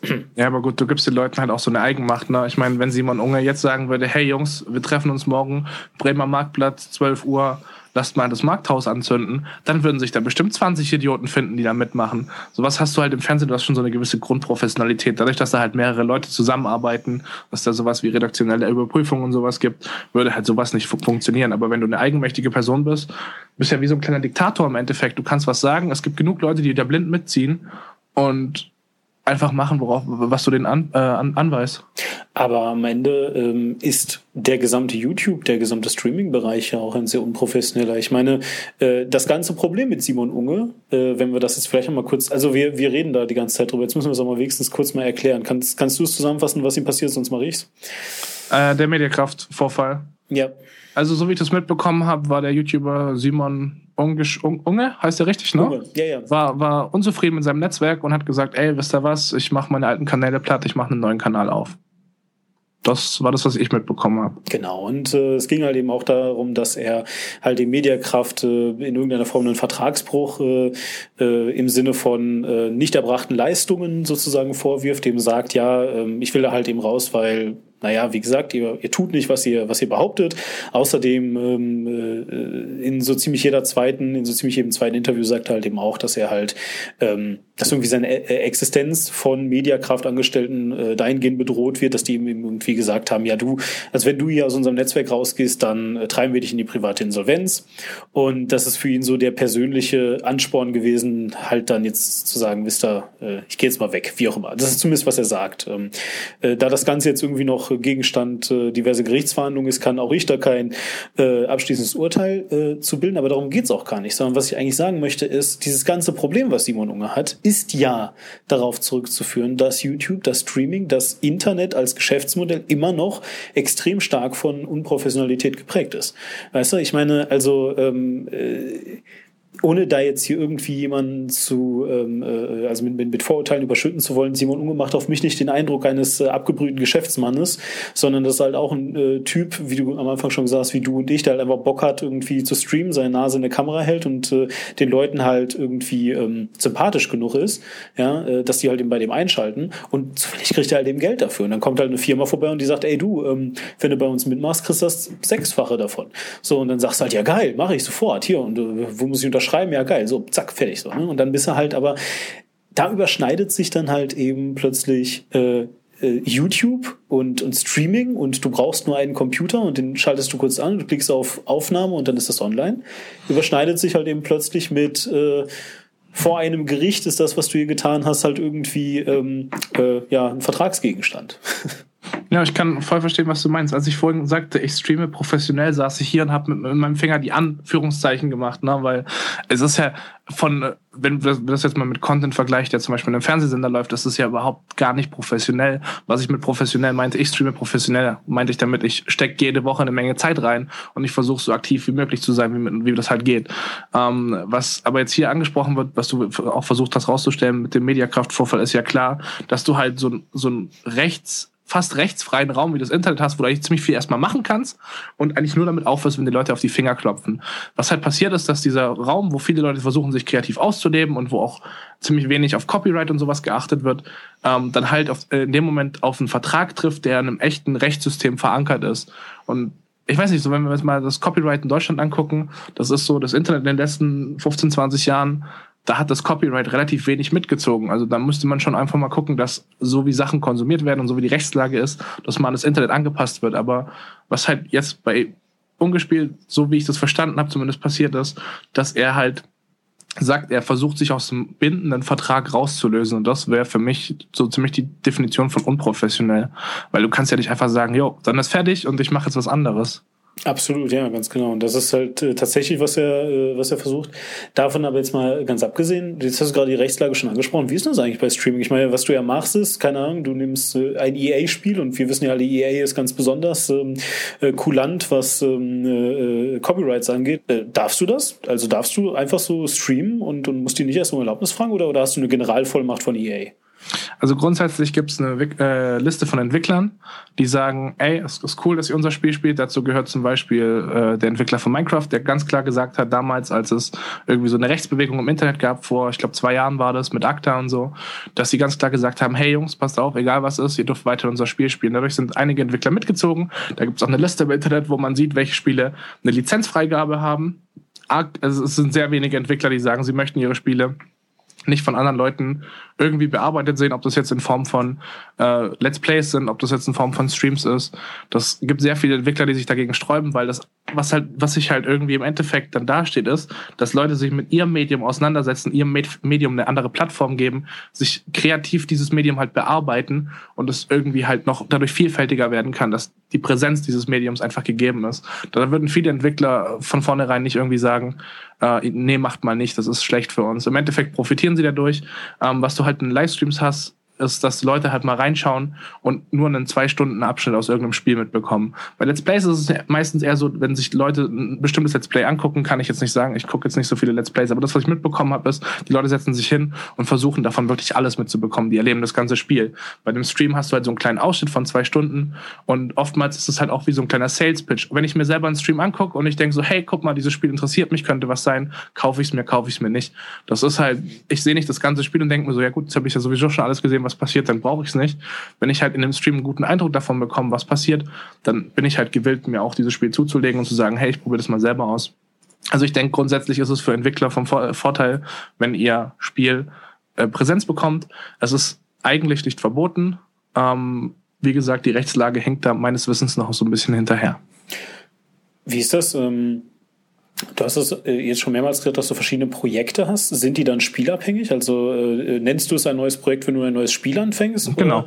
Ah, okay, gut, okay. Also das ist jetzt nicht irgendwie, ähm, also es gibt keine, keine, keine Sendungsformate in dem Sinn, also keine Ahnung. Ähm, ich habe mal gehört, vielleicht einfach äh, als kleine Anekdote, ich habe mal gehört, dass Gronk ganz besonders äh, tolle Let's Plays macht, weil der ähm, ja, irgendwie so, so Themen hat, die so, die so echt sind. Also, also spricht er, so wie ich mir das vorstelle, er spielt quasi ein Spiel und macht dazu gleichzeitig einen Podcast, äh, in dem es aber eigentlich um ganz andere Themen geht, weißt du, so. Und ähm, das finden Leute halt ganz besonders interessant, weil er, weil er zockt halt und äh, dabei labert er außerdem noch über ein interessantes Thema und deswegen ist er halt irgendwie erfolgreich. Wahrscheinlich mittlerweile auch, weil er gehypt wird, aber naja, du weißt, was ich meine. Mhm. Ähm, gibt sowas äh, denn auch bei, bei, bei, bei Streamern, dass du sagst so, und äh, das hier ist jetzt mein Politikspiel, weil wir jetzt gerade wieder virtuelle Butter nach virtuell Köln fahren, äh, da habe ich ganz viel Zeit zu reden und da rede ich jetzt halt dann über Politik und das hier ist ein, ein Gruselspiel, meinetwegen, und da kommt es auf Atmosphäre an und da rede ich nur über äh, äh Gruselgeschichten und äh, sowas? Oder wie läuft das? Also mein Stream besteht eigentlich mehr so aus äh, Impuls, Reaktion, da irgendwas passiert im Chat, ich gehe darauf ein, wir suchen uns zusammen ein Thema raus und äh, reden darüber so ein bisschen.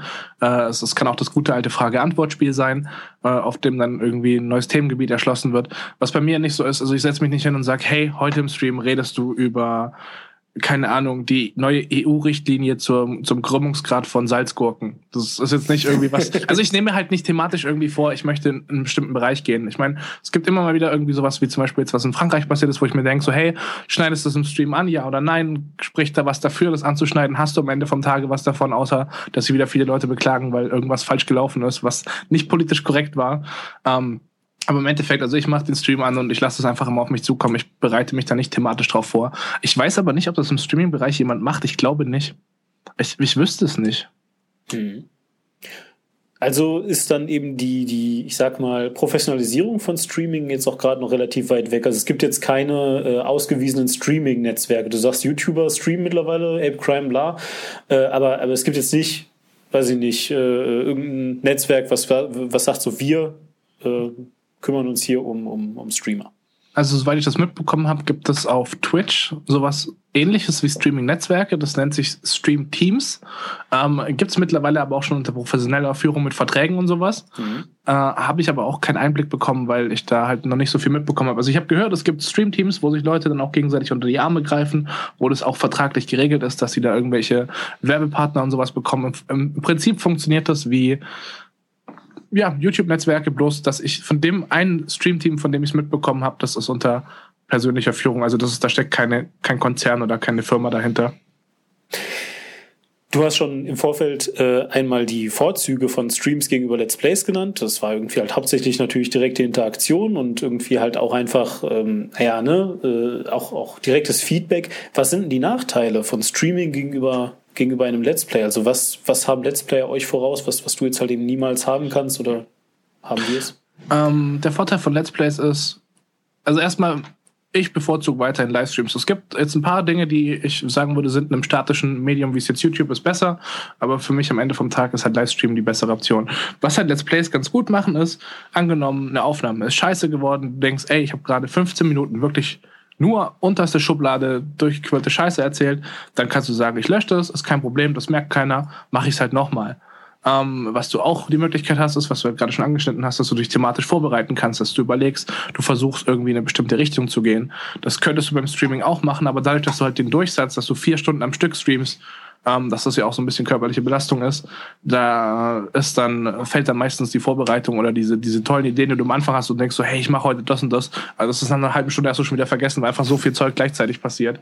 Also das heißt, äh, auf YouTube ist es halt ein bisschen ruhiger, du kannst entspannter produzieren, du kannst vor allem vorproduzieren. Streaming ist halt so, hey, ähm, ich, ich, wenn ich sage, ich streame fünf Tage die Woche, dann muss ich jeden Tag funktionieren, ich muss jeden Tag gute Laune haben, ich muss jeden Tag streamen, ich darf nicht krank sein, ich darf mich nicht mal keinen Bock haben, ich darf nicht mal irgendwie scheiße schlafen und dann den ganzen Tag nur rumhängen. Ja, das, das geht halt nicht. Leben eines, das ja, Leben richtig. Selbstständigen halt, ne? Richtig, das ist halt, auf YouTube sagst du, weißt du, ich mache Dienstag Aufnahmetag, den ganzen Dienstag nehme ich auf und dann reicht das, ich kann das dann ganz entspannt über die nächsten, nächste halbe Woche hochladen, brauche ich mir erstmal die nächsten drei, vier Tage keine Gedanken machen. Das geht halt beim Streamen nicht, du bist halt verfügbar. Und was auf YouTube auch noch ein großer Faktor ist, was ein Vorteil ist, dass halt du lädst es einmal hoch und dieses Video bleibt da die nächsten drei Jahre.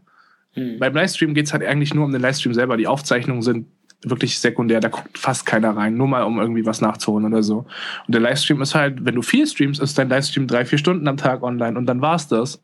Gibt auch Leute, die streamen acht Stunden, aber das ist eigentlich eher der Ausnahmefall. Moment, das habe ich dann jetzt mal nicht ganz verstanden. Also das bedeutet, auch wenn du nur live streamst, gibt es immer noch eine Aufzeichnung davon später.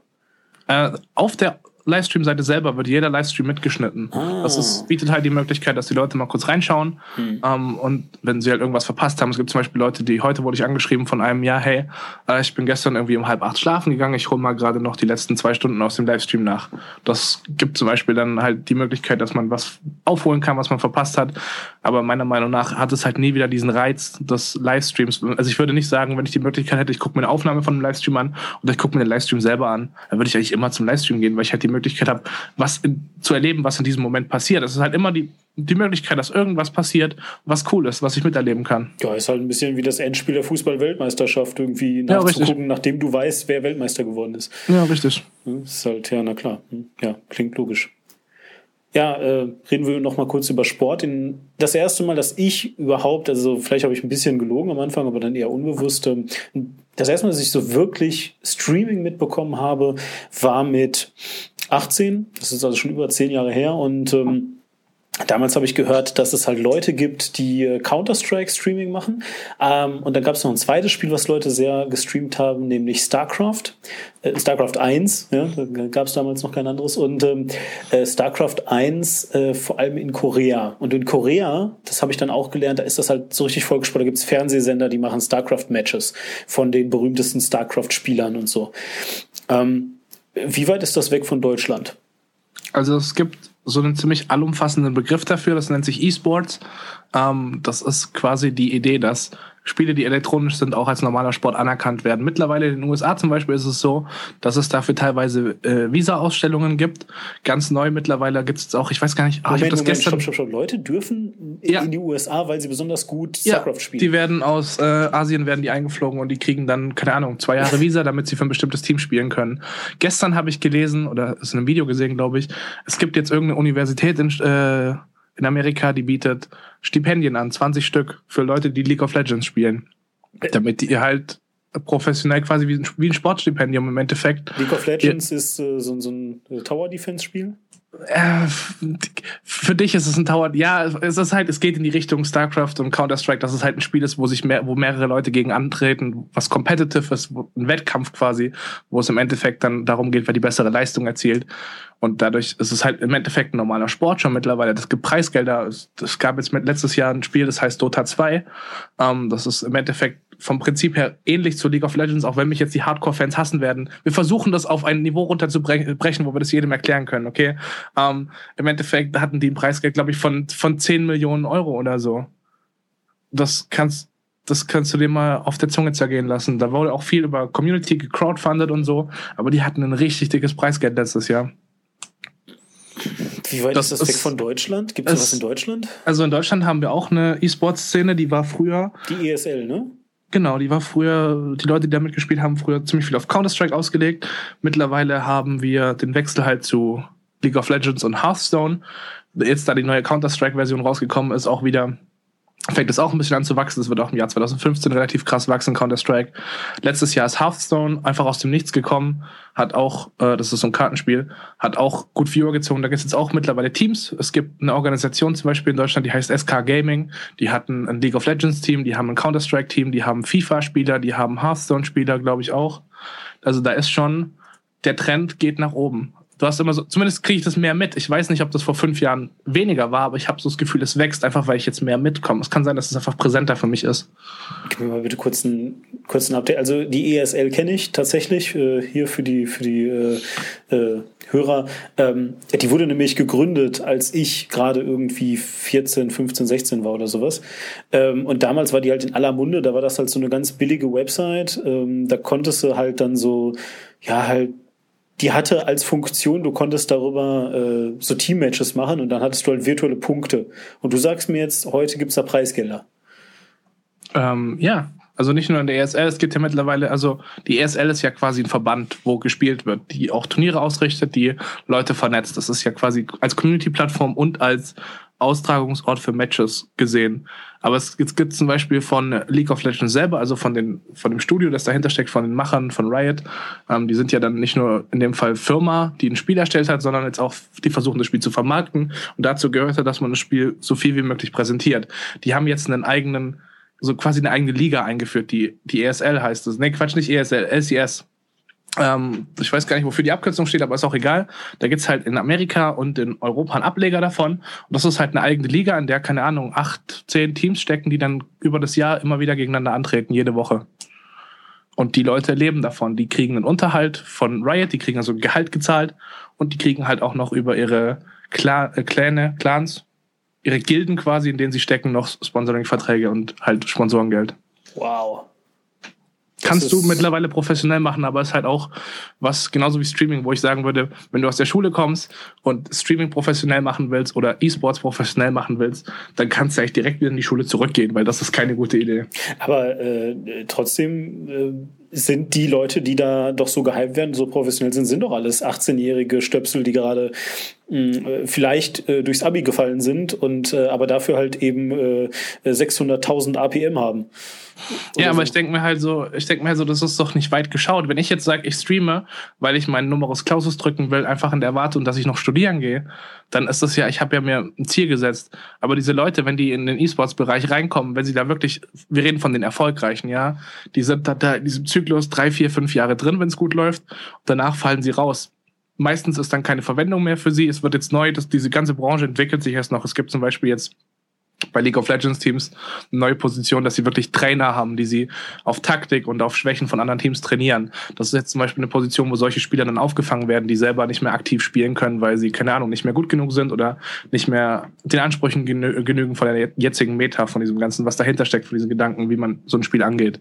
Und Insofern würde ich halt sagen, älter, ne? das sind, das sind ja, echte Sportler. Das ist wie wenn Michael Ballack irgendwann genau. Äh, halt Sportdirektor ja. oder sowas macht. Exakt, genau. genau. Es ist, sind dieselben Muster, bloß dass halt der Zyklus, ein Fußballspieler kann bis, keine Ahnung, 32 spielen, wenn er gut ist. E-Sports machst du halt, keine Ahnung, drei, vier Jahre und was dann? Wenn du dann nicht aufgefangen wirst in dem Bereich, wo du halt irgendwie gearbeitet hast, dann stehst du da, hast vielleicht einen Schulabschluss, aber das war's. Dann kannst du deinen Bildungsweg trotzdem nochmal neu gehen, wenn du dann noch irgendwie was in Richtung Studium oder so machen willst. Dann fängt dein Leben halt erst mit 25 an. Das ist halt ein bisschen spät.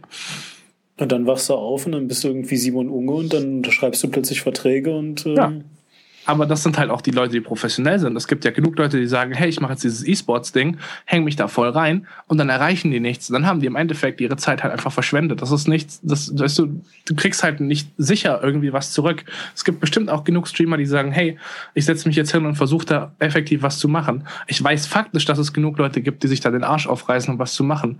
Aber die kriegen halt einfach nicht die Zuschauer oder sind nicht ansprechend oder keine Ahnung, fehlt es an der nötigen Reflexion über den eigenen Content. Ich weiß nicht, aber es gibt genug Leute, die stecken Engagement was rein und am Ende vom Tag haben sie halt nichts davon. Das ist für die Branche Streaming, für die Branche Internet irgendwie so gängiges Motiv. Das kommt immer wieder. Streaming steckt noch in den Streaming steckt noch in den Kinderschuhen. Ähm, wo ist Streaming in fünf Jahren? Also ich meine, fünf Jahre, das sind umgerechnet 100 äh, echte Jahre. Also fünf Internetjahre sind umgerechnet ungefähr 100 echte Jahre. Wo, wo ist Streaming in fünf Jahren? Ähm, wenn man sich überlegt, wie Streaming konsumiert werden kann, gibt es mittlerweile zwei Methoden. Du kannst es A über den Heimcomputer konsumieren oder halt B über Tablets oder Handys und dann halt auch außerhalb von deinem Haus. Wenn es die nötige Infrastruktur gibt, dass du sowas wie ein Stream, der ja wirklich viel Internetressourcen zieht, wenn du auf einem Handy oder sowas schaust. Wenn es die nötige Infrastruktur gibt, dass du, keine Ahnung, zum Beispiel dich raus in den Park setzt und da irgendwo einen Stream gucken kannst, dann glaube ich, dass Streaming die Leute noch viel, viel mehr im Alltag begleiten wird und auch die Branche viel, viel mehr wachsen kann. Aber solange du halt daran gefesselt bist, dass du zu Hause sein musst, um einen Stream zu gucken, ähm, äh, kann, das ist halt ein Hindernis für die Branche, um irgendwie Wachstum zu erreichen. Du machst Streaming jetzt seit drei, vielleicht vier Jahren. Du bist dir selber ja noch nicht so ganz sicher. Vielleicht weißt du es später. Ähm, und Geld, was du damit machst, was auch schon relativ absurd ist, ähm, legst du auf eine hohe Kante, aber eines Tages willst du studieren gehen. Du weißt also, dass das irgendwie nur ein Abschnitt deines Lebens ist. Warum bist du professioneller Streamer geworden und warum machst du das heute noch? Also eigentlich hat das angefangen mit der, äh, mit dem, ich bin aus, dem, aus der Schule rausgekommen, hab, äh, wurde nach dem Abi hatte ich eine Operation, war dann erstmal so zwei, drei Monate zu Hause, äh, bin so ein bisschen emotional in so ein Loch gefallen, weil ich nicht wusste, so, hey, was machst du eigentlich mit deinem Leben, was willst du machen? Hab mich dann irgendwann mal aufgerafft, nachdem auch die Wunden verheilt waren und ich wieder arbeiten durfte und sagte so, hey, pass auf, ich gehe jetzt mal ich hatte die schlechteste Idee von allen. Ich habe gesagt, ich gehe zur Arbeitsamtvermittlung, weil ich dachte so, hey, da werden Leute bezahlt, die haben Ahnung von dem, was sie tun. Die werden dir doch bestimmt einen Job geben, wo du nicht denkst, du bist unterqualifiziert und wo du so ein bisschen halt jobben kannst. Einfach ganz normal halt mal Arbeitserfahrung sammeln, ja. Bin ich aufs Arbeitsamt gegangen. Hey, wie sieht's aus? Ja, bewirb dich mal hier. Das ist ein äh, Telefonist von der Pizzeria irgendwie 40 Minuten weg von dir. So, okay, ja, natürlich, das ist eine, bestimmt eine gute Idee, irgendwo in Stuttgart zu arbeiten. Ich wohne ein bisschen außerhalb von Stuttgart, damit mein Motorroller jeden Tag eine Stunde hinzufahren, damit ich da für 7,50 Euro die Stunde Pizza telefonieren kann. Das ist, da dachte ich mir so, okay, das ist schon mal nicht so cool. Ich hatte mir noch ein paar andere Verträge, äh, Quatsch, Verträge, ein paar andere Angebote angeschaut gehabt. Ich hatte auch einen Vertrag vorliegen, so als zum Briefe sortieren und so bei einer Zeitarbeitsfirma. Aber dann habe ich irgendwann gemerkt, so, hey, nee, echt nicht. Das ist alles nicht so meine Welt. Ich fühle mich da irgendwie unwohl. Und dann dachte ich mir so, okay, cool. Ich hatte dann zwei Wochen davor schon angefangen, regelmäßig zu streamen. Und das war, aus, das war einfach so aus Jux und Dollerei entstanden, dass ich sagte, bis ich einen richtigen Job habe, kann ich auch eigentlich jeden zweiten, dritten Tag mal wirklich drei, vier Stunden streamen. Warum auch nicht? Ich habe ja die Zeit. Ich brauche Struktur in meinem Leben. Und als ich dann gemerkt habe, so, hey, das mit dem Streamen läuft, das funktioniert, das ist cool. Ähm, und das mit dem Jobs ist halt irgendwie gar nicht meine Welt. Und nachdem dann auch der finanzielle Aspekt, als ich mir, als ich mir die Finanzen angeschaut habe und gesagt habe, hey, selbst wenn du mit Streamen nur halb so viel verdienen würdest mit, mit, wie mit einem richtigen Job, selbst dann würde sich das lohnen, weil das ist für dich eine gewisse Art von Selbstverwirklichung. Du hast dein eigenes Leben in der Hand und du kannst genau das machen, worauf du Bock hast. Mittlerweile ist es dann so, dass es war auch schon damals so, dass die Finanzen dann halt irgendwie doppelt so krass waren wie bei einem normalen Job. Ähm, und ich will jetzt nicht sagen, dass das der ausschlaggebende Faktor war, aber das hat auf jeden Fall die Entscheidung, Entscheidung einfacher von meinen Eltern zu rechtfertigen, es war für mich einfacher von meinen Eltern zu rechtfertigen, zu sagen, hey, ich gehe jetzt nicht arbeiten, ich mache dieses Internet-Ding, weil ich halt sagen kann, effektiv, guck mal hier, das ist Geld, das sind Zuschauer, das sind Leute, die da draußen zugucken, die sind echt. Ähm, und was, was, was soll ich dafür, keine Ahnung, 7,50 Euro irgendwelche Pizzabestellungen entgegennehmen? Das war so mein Werdegang. Warum erfüllt dich Streaming also mehr mit einem Sinn, als, als es Pizzatelefonist ist? Ähm, auch wenn das jetzt arrogant klingen mag, ich versuche das irgendwie so zu formulieren, dass es nicht so aussieht, als ob ich der größte Hurensohn bin. Ähm, jeder Mensch ist irgendwo in seinem Leben auf, auch wenn es nur ein ganz, ganz, ganz geringem Maß ist, ist jeder Mensch so ein bisschen auf der Suche nach Selbstbestätigung und Anerkennung. Und ich äh, versuche halt irgendwie von mir selber so überzeugt zu sein, dass ich ein ganz entspannter Typ bin, dass man mit mir labern kann, egal wo du herkommst, egal was deine deine Vorurteile sind, was deine Voreingenommenheit ist. Für mich, ich will jemand sein, mit dem man sich unterhalten kann, der bei wenig Leuten aneckt.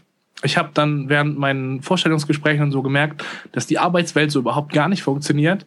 Ähm, und dachte mir so, es gibt einen Platz, an dem du dich selbst verwirklichen kannst, an dem du das machen kannst, was du willst. Und das ist halt das Internet, ja.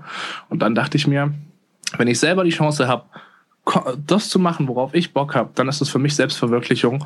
Und wenn ich dann auch das Feedback darauf bekomme, ey, das ist cool, was du machst, dann ist auch diese Selbstbestätigung da, diese Aufmerksamkeit. Und dann war das für mich das perfekte Paket. Vielen Dank, Philmann. Dankeschön.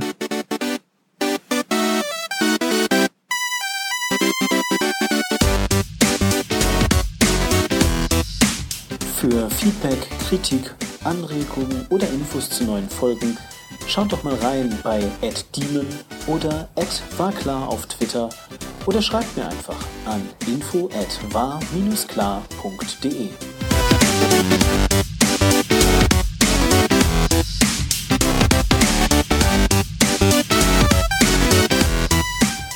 Die Dimension ist eine War-Klar-Produktion aus dem Jahre 2015.